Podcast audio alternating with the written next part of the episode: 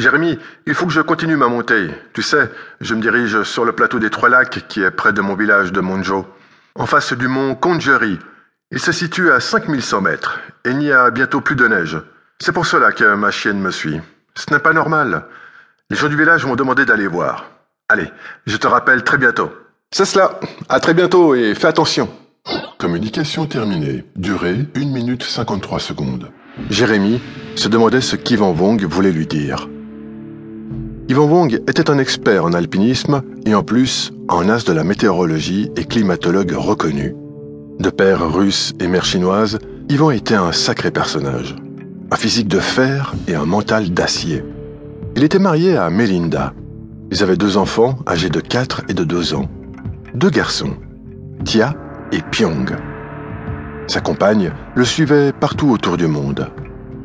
Ils habitaient aujourd'hui un petit village dans une vallée du Népal. Melinda était professeure en neurologie. C'est elle qui s'occupait de l'éducation de leurs enfants. Il demanda à son logiciel de se positionner à une altitude de 20 000 mètres au-dessus de sa dernière connexion.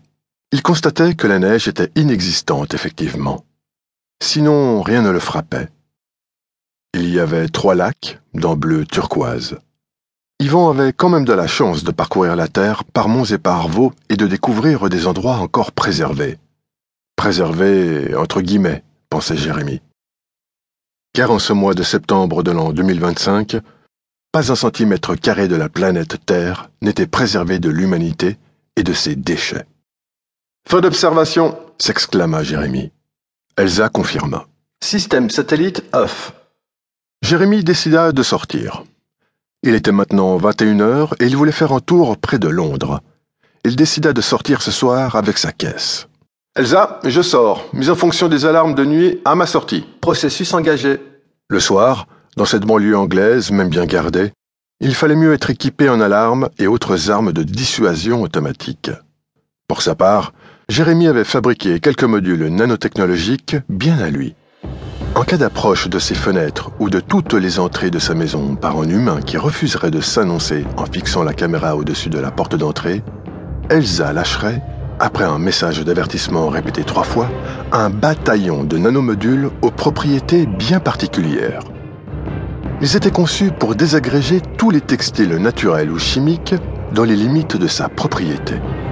À ce jour, aucune tentative d'effraction n'avait été constatée. Plus tard, Jérémy remarqua Chris sur le trottoir près du quartier des restaurants chinois de Londres. Il s'arrêta à sa hauteur et l'interpella. Chris Chris tourna la tête et répondit. Salut Jérémy, qu'est-ce que tu fais là? Je veux me faire un petit truc à manger. Tu m'accompagnes? Eh bien, soit. J'étais parti pour la même chose. Ok, monte. Aux portes de la forêt. Ça te dit? Oui. Très bon choix. Le riz aux champignons est excellent. Allons-y. Jérémy accéléra sur environ 100 mètres jusqu'au parking. Wouah, quelle bombe oh, Je ne m'y ferai jamais. Mais si, mais si, il n'y a plus que des voitures électriques de toute façon. Oui, mais la voiture électrique de ma grand-mère, ce n'est pas ton bolide. La voiture parquée, les deux collègues, et néanmoins amis, se faufilèrent dans les petites rues sombres, humides, sales et mal éclairées du quartier chinois. Le spectacle était un peu macabre.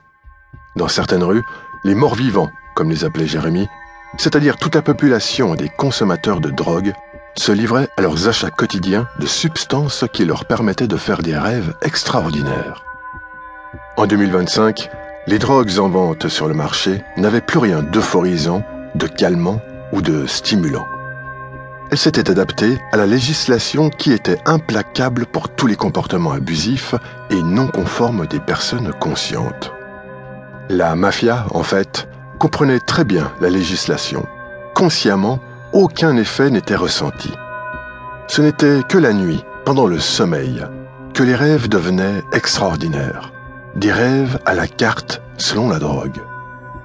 Le toxicomane était souvent impliqué pendant son rêve dans un jeu de rôle.